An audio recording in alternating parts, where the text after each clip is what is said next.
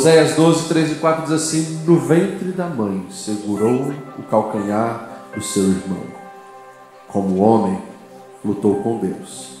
Ele lutou com o anjo e saiu vencedor. Chorou e implorou o seu favor.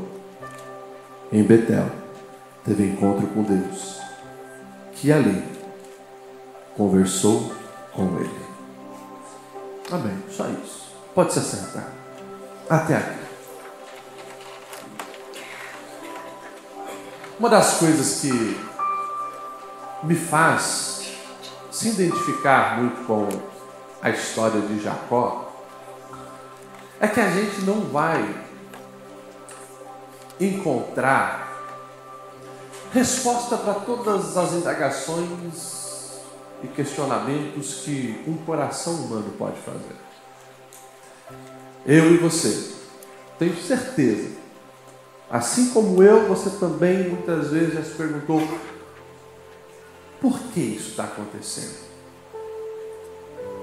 Por que essa situação? Por que esse problema chegou? E as histórias vão nos mostrar que Deus não responde diretamente os porquês. Raramente Deus faz isso. Mas é um Deus que, na sua soberania, vai conduzindo todas as coisas. Gradualmente, vai revelando os propósitos dele na nossa vida. E o que, é que a gente precisa fazer, pastor Legião? A gente precisa confiar que existe um Deus soberano, que sabe qual é o melhor para mim. E mesmo eu não tendo resposta para todos os porquês, eu preciso estar em sintonia com Ele para seguir na direção. E assim o final vai dar certo. Jacó é um personagem muito curioso. O seu nascimento é fruto de oração. Lá na antiguidade, uma mulher, ela se encontrava socialmente ao ter filhos. E a gente fala tanto do Isaac e a Rebeca, né, esse casal maravilhoso que se encontra, mas eles passaram o primeiro ano sem ter filho, o segundo ano sem ter filho, o terceiro, o quarto, o quinto, dez anos sem ter filho, quinze anos sem ter filho. E aí ficou evidente a esterilidade está presente. Por volta dos 20 anos, a Bíblia vai dizer, lá em Gênesis 25 e 21, que Isaac se posiciona diante de Deus e ele ora pela sua esposa. Deus abre a madre dela e ela engravida. Nós estamos falando de mais de 3.500 anos de história e o poder da oração não foi alterado. Há poder na oração. E homens, presta atenção nisso. Quando você se posiciona no mundo espiritual para orar pela sua esposa, para orar pelos seus filhos, o céu se move e Deus responde. Ore, ore, a poder da oração. A mulher engravidou. E lá estava Rebeca feliz, um sonho realizado. Porém, havia uma agitação diferenciada naquele jeito. Algo estranho estava acontecendo ali.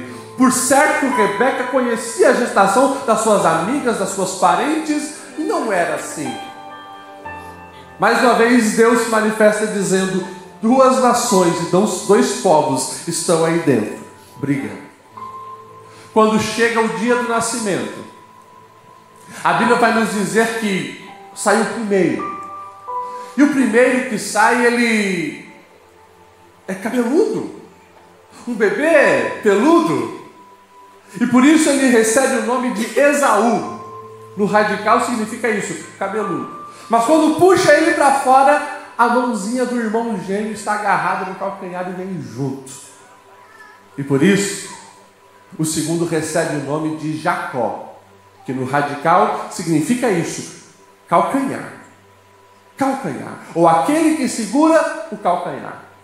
Depois, pelas tramas da vida, a gente vai saber que isso vai ter uma conotação de engano, de trapaceiro, mas Jacó significa calcanhar.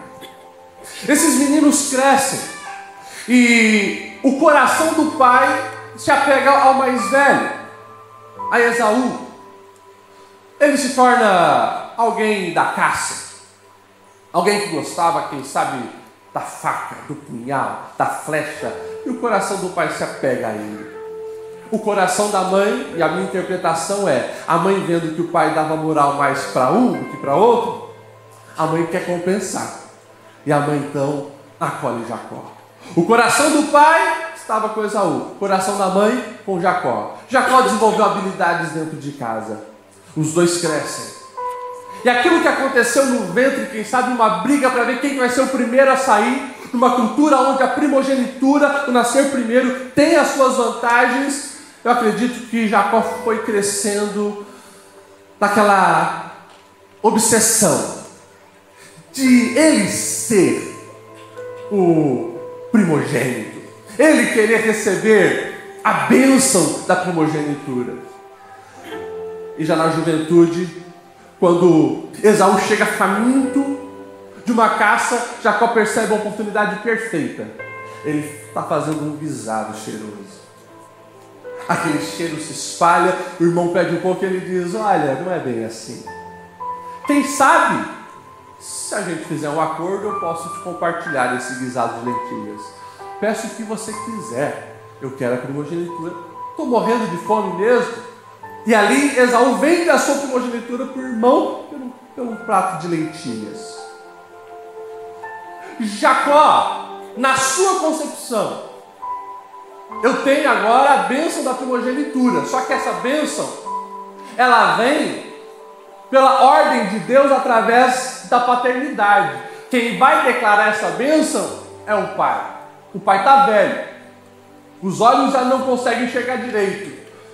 E depois de um tempo, quando esse pai decide impetrar a bênção sobre os filhos, ele chama Esaú e diz: Vai, caça algo, prepara algo para mim, porque hoje é o dia que eu vou impetrar a bênção sobre você. A Rebeca estava escutando. Ela chama Jacó e diz: Hoje é o dia. Traga algo para nós fazermos para o seu pai e você vai entrar no lugar do teu irmão receber essa bênção. Mãe, Esaú é cabeludo, eu sou liso. Em vez de bênção, vou receber uma maldição. Vamos dar um jeito. E eles dão um jeito. Cobre Jacó de pelos, coloca a roupa do irmão para ter o cheiro do irmão. O guisado chega. O pai desconfiado diz: A voz é de Jacó. Mas o cheiro é de Esaú. Chega mais perto e o pai passa a mão, percebe que é cabeludo e o pai dá a benção.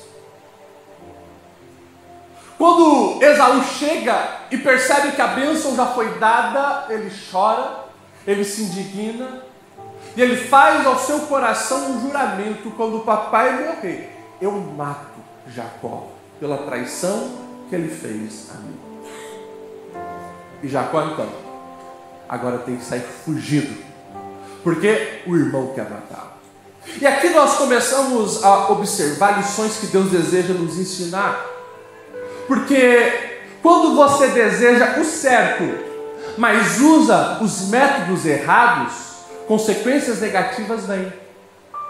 Eu vou repetir isso, e que você possa trazer essa aplicação para a sua vida. Você pode desejar coisas boas. A bênção que Jacó desejava era algo bom.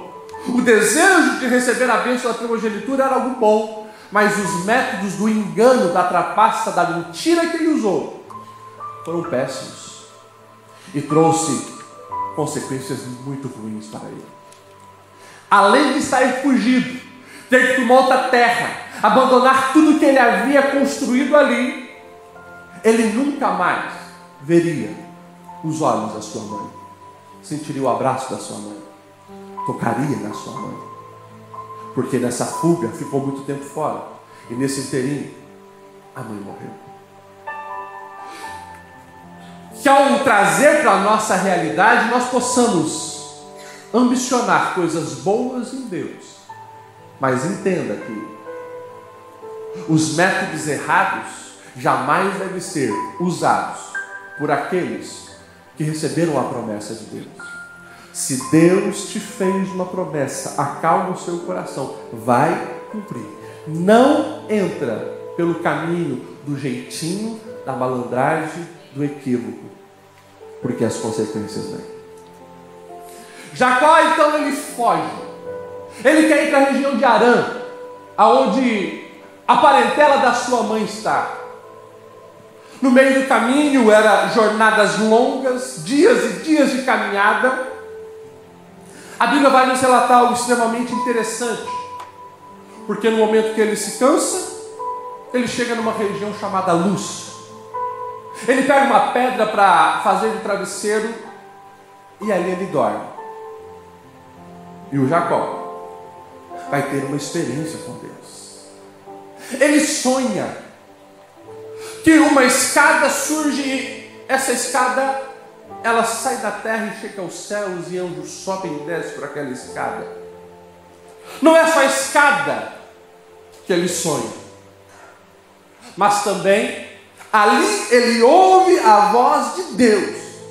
Em Gênesis 28 e 13, o Senhor se manifesta naquele lugar para Jacó, dizendo: Eu sou o Senhor, o Deus do seu pai Abraão, eu sou o Deus de Isaac. Eu fico a pensar, a olhar esse texto, como pode um Deus santo, um Deus justo, um Deus maravilhoso, perfeito, se revelar para um mentiroso, trapaceiro e enganador, como Jacó. A única resposta que eu encontro é misericórdia de Deus. A misericórdia de Deus, ela é derramada sobre todos, inclusive sobre mim e você. E aí, porque fala de um Deus que não enxerga apenas os nossos erros, os meus erros e os seus erros. Deus consegue enxergar em cada um de nós algo muito maior que o momento, algo muito maior que a circunstância, algo muito maior que as nossas práticas momentâneas. Explica melhor, pastor Ledial. Eu explico. Quando Jesus chama Pedro, Jesus não vê apenas um impulsivo, alguém que quer sobressair mais do que os outros, alguém atropelado nos seus impulsos. Deus consegue ver um grande líder na sua obra. Quando Jesus olha o Mateus cobrando impostos e agindo de maneira corrupta, ele não consegue apenas se limitar naquilo ali, mas Jesus consegue enxergar quem Mateus poderia ser um grande evangelista que compartilharia as boas novas. Deus olha para Jacó e Deus vê a partir dele uma grande nação se constituindo. O que, que fala isso para mim e para você? Muito simples mesmo com os nossos erros e apesar dos nossos erros. A misericórdia de Deus se manifesta sobre nós, porque Ele consegue enxergar o que nós vamos nos tornar se nos rendermos a Ele. E é extraordinário. Coisas que nem eu, nem você, nem Jacó imaginávamos. Porque Jacó ele vai então entender que Deus se manifestou. E ele faz um juramento ao Senhor pedindo a bênção do Senhor. Interessante que a bênção que ele pede é bênção de sobrevivência. Ele fala assim: se Deus estiver comigo, cuidar de mim nessa viagem que eu estou fazendo, prover-me de comida e roupa e levar-me de volta com segurança, então o Senhor será o meu Deus. E esta pedra que hoje coloquei como coluna servirá de santuário, e tudo que me deres eu certamente darei o dízimo. Interessante. Ele está preocupado com a sobrevivência. E ele ali manifesta a generosidade. Deus, se tu me deres, eu darei a tua parte. Mas ele está preocupado com roupa, com comida, nem imaginando que ele seria pai de multidões. O propósito e o projeto de Deus para nós não se limita à nossa compreensão momentânea e limitada. Vai muito além disso. Precisamos estar abertos desfrutar dessa misericórdia que Deus tem sobre nós. Ele vai e ele chega na casa então do seu tio Labão. Interessante que o episódio que a Bíblia vai nos relatar é que quando ele está na região, vê pastores, chega perto e pergunta: alguém conhece Labão? E eles dizem: lá vem a filha dele, aquela é Raquel, ela é pastora de ovelhas e ela vai vir aqui. Todos nós vamos nos juntar, tirar a pedra do poço e dar água para os animais. E o texto diz que ele fica embasbacado, bobo, porque quando ela chega sozinho, ele tira a pedra, ele dá água para os animais, depois ele chega, dá um beijo no rosto dela e começa a chorar. Uma coisa muito estranha. Mas ali ele se revela quem é. E ela leva ele para apresentar para o pai. Então ali Jacó começa a conhecer a família da sua mãe. Ele se apaixona pela prima. Ele se apaixona por Raquel. E depois de um mês, mais ou menos, Labão chega para ele e diz: Meu filho, não é certo que você está trabalhando para mim de graça. Você é um excelente pastor, está cuidando bem dos meus rebanhos. Mas presta atenção, fala um preço, um salário, e aquilo que que você estabelecer, a gente firma esse combinado. O meu salário é um só. Eu quero me casar com a Raquel. Combinado. Toca aqui.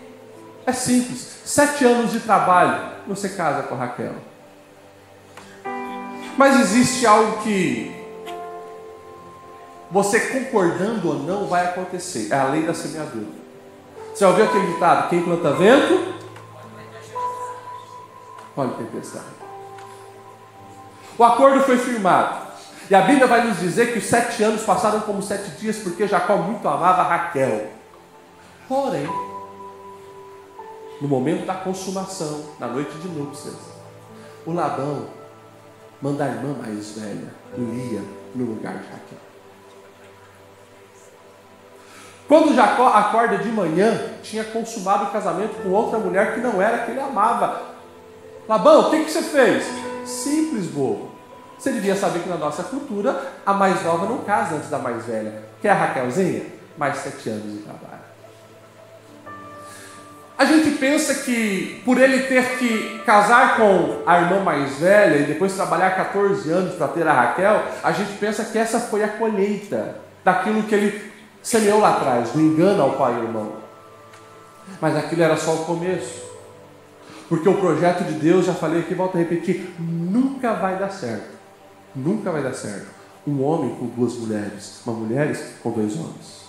Um homem para se casar com uma mulher. Passou disso, vai ter complicação. Não é o pastor Lediel que está dizendo. Essa história, você vai para a Bíblia, você vai ver de uma maneira muito clara essas mulheres brigando e se degradando.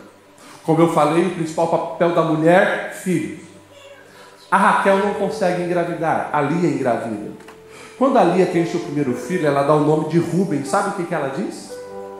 Deus viu a minha infelicidade. A casa de Jacó é uma casa infeliz, porque tem uma mulher infeliz. A Lia volta a engravidar, ela tem um segundo filho chamado Simeão. Sabe o que ela diz? Deus viu o meu desprezo. Ela estava sendo desprezada dentro da própria casa. Deus abençoa ali, ela tem um terceiro filho, vem Levi. O meu marido agora vai se apegar a mim, diz ela. Ela tem um quarto filho, Judá. E ela diz: Deus seja louvado. Quando a Raquel percebe, a irmã tem quatro filhos, ela não tem nenhum, vou fazer uma jogada aqui. Eu vou entregar minha escrava. E o filho que nascer da escrava é como se fosse meu. Ela pega a sua escrava, dá para o marido sentar com ela. Então, da escrava, nasce um filho chamado Dan. E ela, agora Raquel diz: ah, Deus ouviu o meu clamor.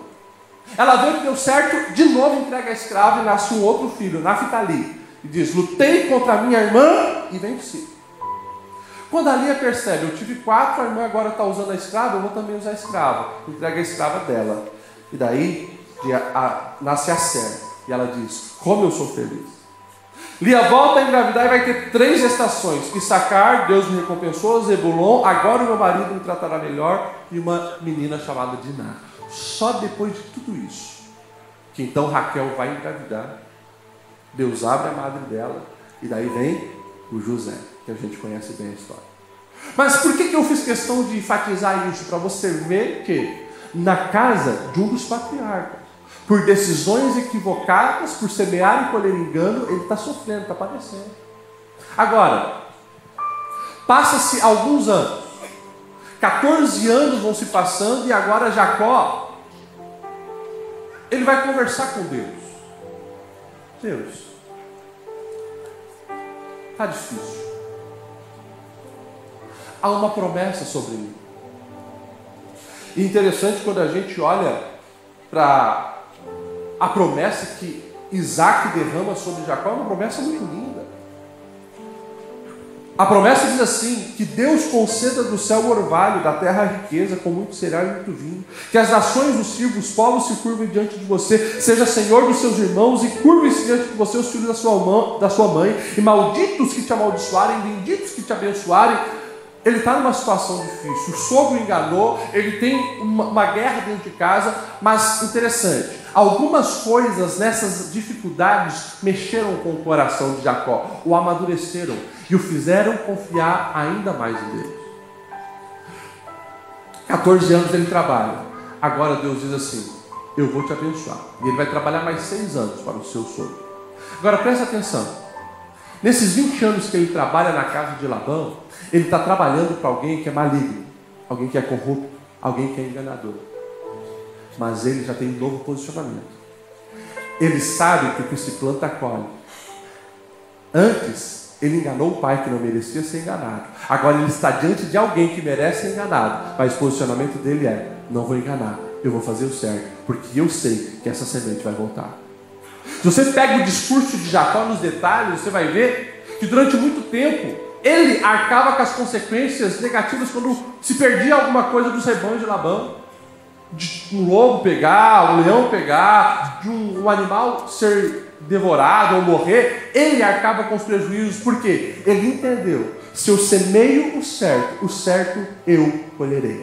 E daí, por ter essa compreensão, nós vamos ver que todas essas dores que ele vem vivendo dentro de casa gerou essa maturidade. E agora então, ele está pronto para viver a promessa. Ele chega para Labão e diz: Olha, eu preciso ir embora. Não, fica. Você tem esse tempo todo aí comigo e todo esse tempo eu prosperei porque você é muito bom no que faz. Eu já vi que tem uma bênção sobre você. Os meus rebanhos estão grandes, fica. Jacó diz: Olha, então vamos fazer um acordo. Estabeleça seu salário. E o salário de Jacó inicia-se com o sogro dizendo, Labão diz, olha, as malhadinhas e as pretinhas e vão ser teu. Só que enquanto Labão está cumprimentando Jacó aqui, Labão está dando uma ordem para os filhos tirarem todos aqueles que eram para ser para Jacó, para muito longe para se formar um caixa dois, né? um rebanho dois lá. Só que Deus dá uma estratégia para Jacó. Na hora do cruzamento, se ele colocasse os galhos naquele formato, os animais que nascessem viriam de acordo com aquilo que Deus havia, havia estabelecido para abençoá-lo. Interessante. Jacó começa a prosperar. Quando Labão percebe que os animais fortes nascem de acordo com aquilo que Jacó receberia, ele muda o salário. E por dez vezes ele muda o salário de Jacó. Mas a Bíblia vai nos dizer cada vez que Labão mudava o salário de Jacó, Deus tocava no ventre dos animais e nasciam os fortes de acordo com a bênção sobre Jacó. Isso é forte demais, irmão. Sabe o que a Bíblia está dizendo para cada um de nós? Presta atenção nisso. Quando você faz o certo do jeito certo, por mais que alguém tente te enganar, a maldição vai cair por terra. E a bênção do Senhor é sobre você. Não precisa usar de artimanhas malignas e terrena para prosperar. Aqueles que estão de acordo com a palavra de Deus prosperarão, queira o mundo ou não. A bênção do Senhor está sobre você, independente da trama que tentam fazer no oculto e nos bastidores, ninguém pode impedir o favor do Senhor sobre aqueles que pertencem a Ele. Você pode aplaudir o Senhor por isso?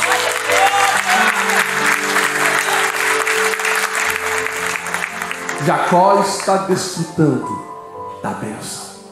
Deus está prosperando também materialmente. Mas tem algo no coração de Jacó que precisa ser consertado. Há algo do passado que o incomoda. Deus se manifesta para ele dizendo: Volte para a terra dos seus pais.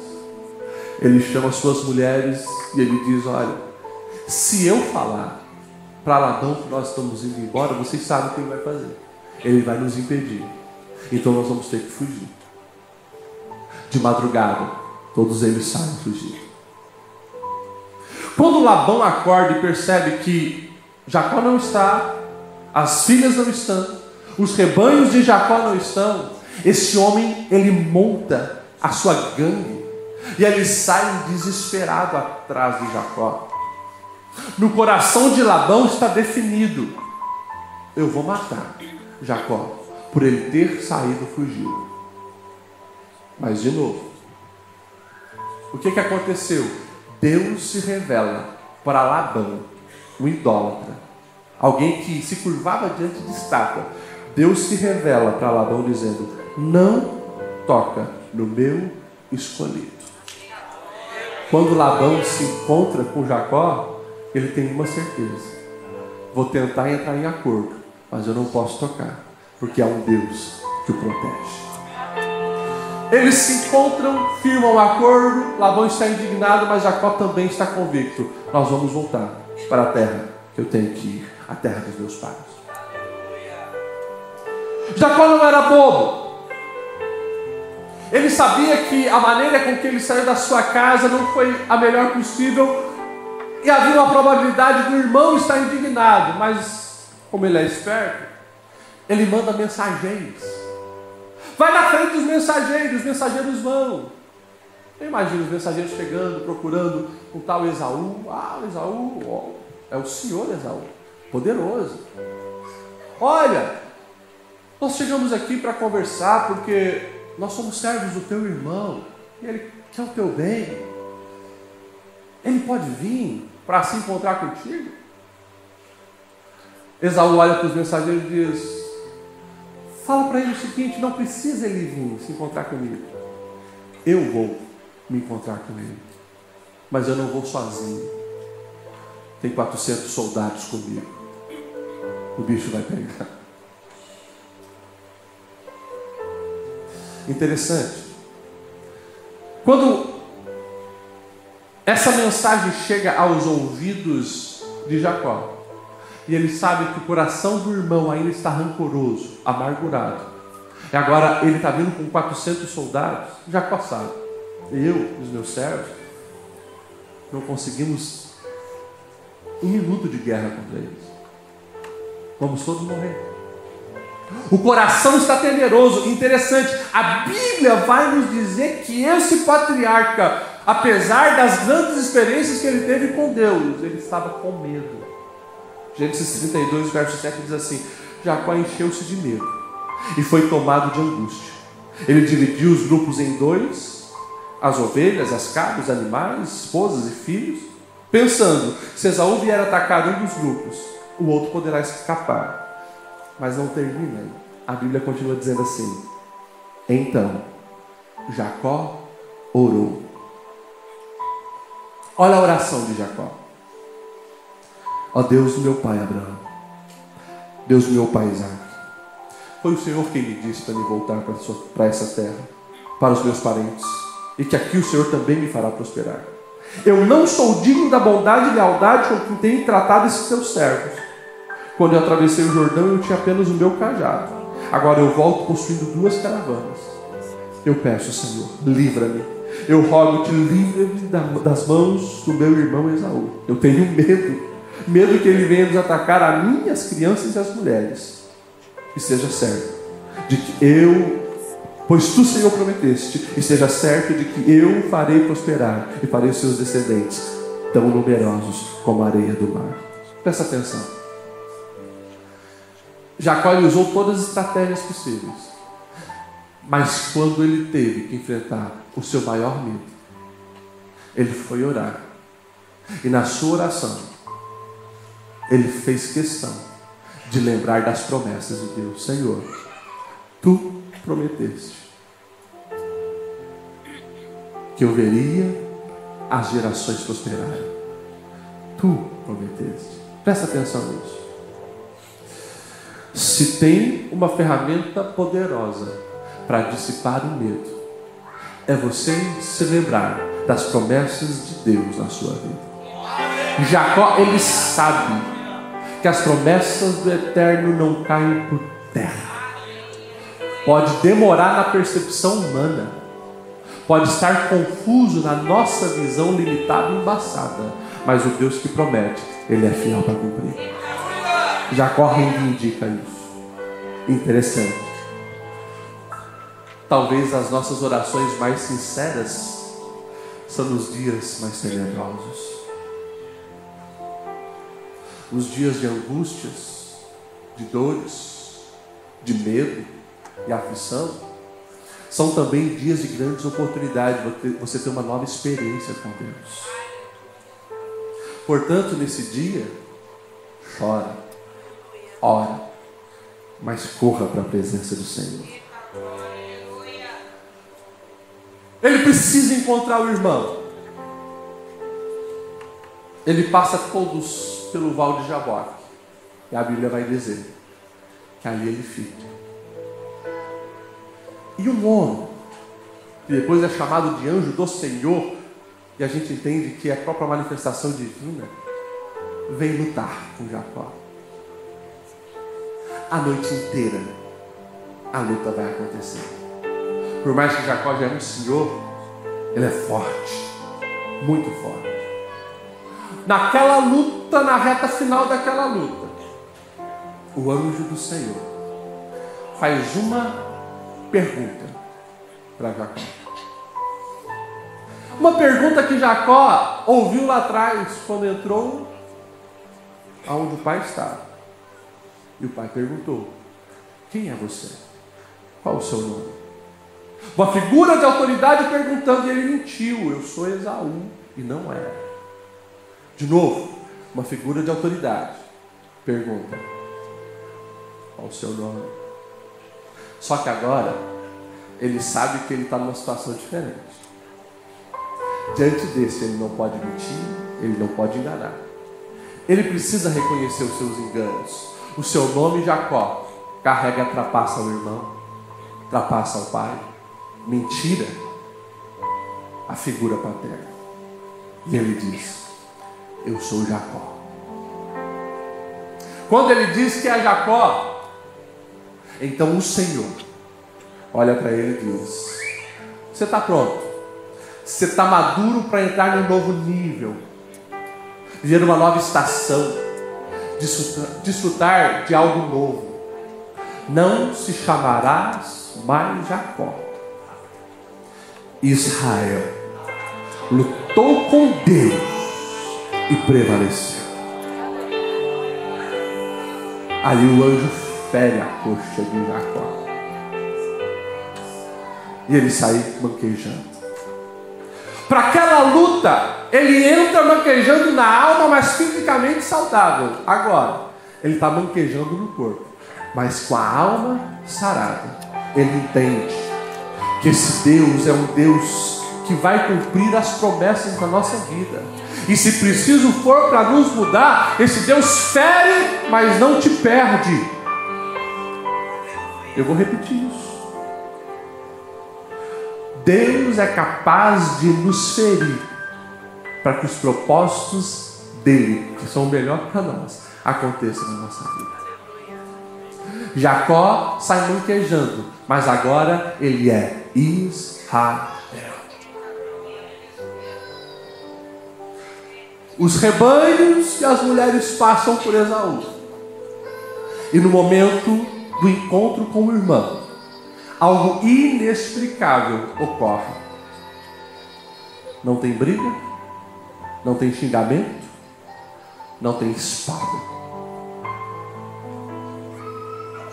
O valente, guerreiro e amargurado Esaú vem de braços abertos, abraça eles choram e se perdoam.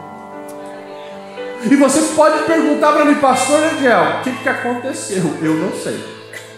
A resposta que eu enxergo é: enquanto Jacó luta com Deus na madrugada, Deus muda situações que ele não pode mudar.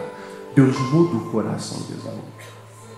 E a palavra está nos dizendo, gritando para mim e para você. Tem guerras que não serão com espadas, com palavras, é lutando com Deus. Presta atenção. O nosso argumento é pífio, limitado, pequeno. Para transformar o coração de alguém que, quem sabe, está amargurado, ferido.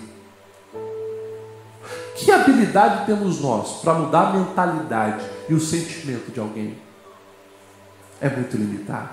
Agora, existe um Deus. Existe um Deus que conhece detalhadamente cada cômodo dos corações humanos. E esse Deus, ele pode entrar lá, limpar esses cômodos e colocar dentro daquele ambiente uma paz que excede o entendimento.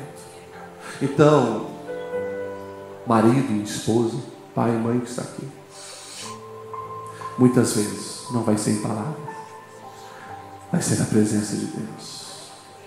É na luta com Deus, no chorar na presença de Deus, se quebrantar na presença de Deus, reconhecendo a sua pequenez e a sua limitação na presença de Deus. Mas confia, porque quando o Espírito Santo toca numa alma, mudanças surpreendentes acontecem.